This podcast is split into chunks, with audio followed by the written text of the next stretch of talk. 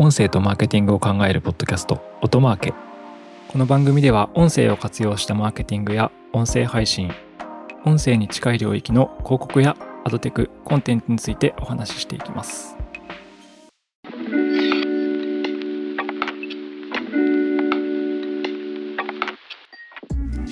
皆さんこんにちは。音なるの八木大輔です。本日も音声配信や音声メディア音声広告マーケティングに関する話をしていきたいと思います。えー、いきなりなんですけども、我々オトナルという会社ではですね、ポッドキャストランキングというウェブサイトを運営しています。まあ、どんなサイトかというと、Apple Podcast と Spotify、と Google Podcast という3つのポッドキャストの、ま主要な配信先アプリのランキングデータをまとめて見れるようなウェブサイトを運営しています。で、ポッドキャストの国内におけるランキング情報がそのサイトでまとめて見れるという感じなんですけれども、このサイトに機能を一つ追加しまして、どんな機能かというと、Amazon Music のポッドキャストのランキングを見れるように機能追加をしました。で、ポッドキャストの配信先として Amazon Music というのは2020年の9月に始まった新しい配信先でして、まだ配信してないポッドキャスト配信者さんなんかも実はいるかもしれないんですけど、Apple Podcast や Spotify のように RSS フィードを、まあ、Amazon Music のサイトから登録をすると Amazon Music にもポッドキャストの配信が行えるというふうになっています。で、その Amazon Music 上のランキングデータをポッドキャストランキングというサイト上でも、えー、見れるようにしましたという形ですね。私個人も新しいポッドキャストを探すときに、まあ、このサイトを眺めていて、なんか面白そうだなと思って聞き始めるようなことが多いんですけど、まあ、そういう感じで新しいポッドキャストを探したりとか、あとは配信者の方に向けに、まあ、ここしか見れない情報を用意していて、あの、その番組のランキング変動値を見れるようにしています。実はこれはあの、データを大量に我々で持つことができる Apple Podcast のランキング順位だけなんですけど、例えば3日前が何位だったのか、今現状が何位だったのか、1週間前が何位だったのかっていうようなランキングデータと、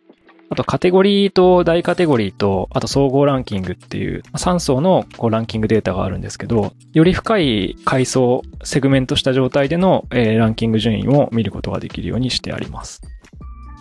ですので、あの、実はリスナーの方がポッドキャストを探すのに見るのにもとても便利なんですけど、ポッドキャスト配信者の方が自分のポッドキャストのランキング変動だったり、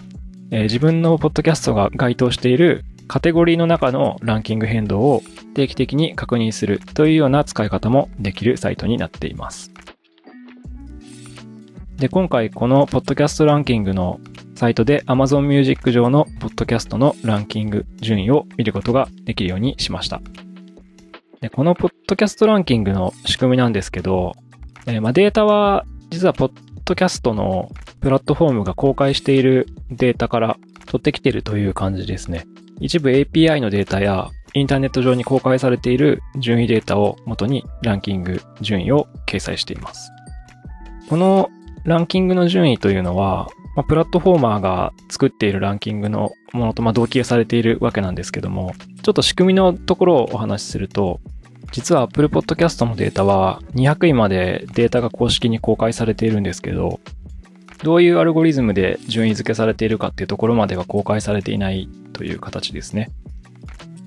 この公開されているポッドキャストの順位データを使って、ポッドキャストランキングというサイトを作っているので、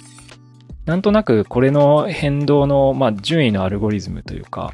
まあ、何が上位に来ているのかっていうところで、なんとなく分かってることがあって、それはですね、あの、おそらく月次の再生数とかではないのではないかという仮説があります。まあ、あくまで仮説なので、正しいかは断定はできないんですけど、1位とか2位に入っている番組のダウンロード数の合計値とかではなさそうだなっていう。まあ、それがなんか月次なのか、週次なのか、デイリーなのか、時間なのかっていうのはあって、で、まあ、一つ確実に言えることはですね、最短でも数十分おきとかにデータが回収できているので、変動があるので、かなり細かい流度の情報だろうなっていうところは、あの、Apple Podcast のランキングに関しては分かっていて、実際にあの、トップ10とかのあのランキングに入っている番組の月間再生数とかっていうのは、私たちあの、ラジオ局さんだったりとか、えー、新聞社さんとは、まあ、パートナーを結んでいるので、どれぐらいの再生数があるかっていうのは全部把握してるんですけど、なんかそのあたりを見ても、月次の再生数ベースとか、週次の再生数ベースではないなっていうのは分かっています。つまり、明らかにこの番組の方が再生数が多いのに、別の番組の方が上に行くっていうことが多々あるので、結構瞬間風速的なランキングなのではないかという仮説を持っています。ちょっと仕組みの話になったんですけど、まあ、そのような形でですね、Amazon Music の順位データも、ポッドキャストランキングの掲載情報として追加したのですが、Amazon Music の場合は500位まで公式サイトでランキング情報が公開されているので、そちらをベースに、ポッドキャストランキングのサイトでも掲載をしています。Apple Podcast で200位までの順位だったんですけど、Amazon Music の場合500位まで情報掲載できるので、結構ランキング内にあのいろんなポッドキャストが入るんじゃないかなと思ってまして、ポッドキャスト、その上位データに入ると、その変動値のデータですね。今、Amazon Music では、その変動値データの折れ線グラフっていうのは私たちのでまだ作ってないんですけど、あの今後こちらも実装する予定なので、そうするとその変動値っていうのはまた見ることができるんですよね。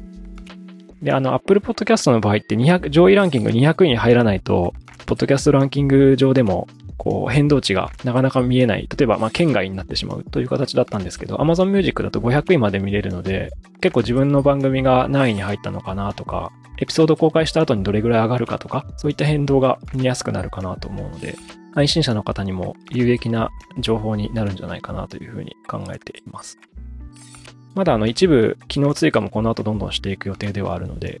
引き続き配信者とリスナーの両方に使いやすいサイトとして、ポッドキャストランキングを育てていければと考えています。はい。ということで、あとは、ポッドキャストランキングの機能追加の、なんでしょうね、ニーズみたいなものがもしあれば、どんどんいただければ、そのあたりをどんどん良くしていきたいなと思っています。何のために作ってるかというと、日本のポッドキャストの番組探しってなかなか難しくて、新しいポッドキャストを見つける方法がなかなかなかったりとか、あとはカテゴリー単位でどういうふうに人気があるのかって見えづらい部分があったので、また配信者からすると、まあ、そこの変動値とかがあると、多分自分のポッドキャストの、なんですかね、PDCA を回すみたいなこともできるのかなと思って、この市場全体音声配信全体の活性化のためにという形で我々の方で運営しているので、ぜひ機能追加のニーズなんかもあれば、またご連絡いただければと思います。はい、本日はこの辺で終わりたいと思います。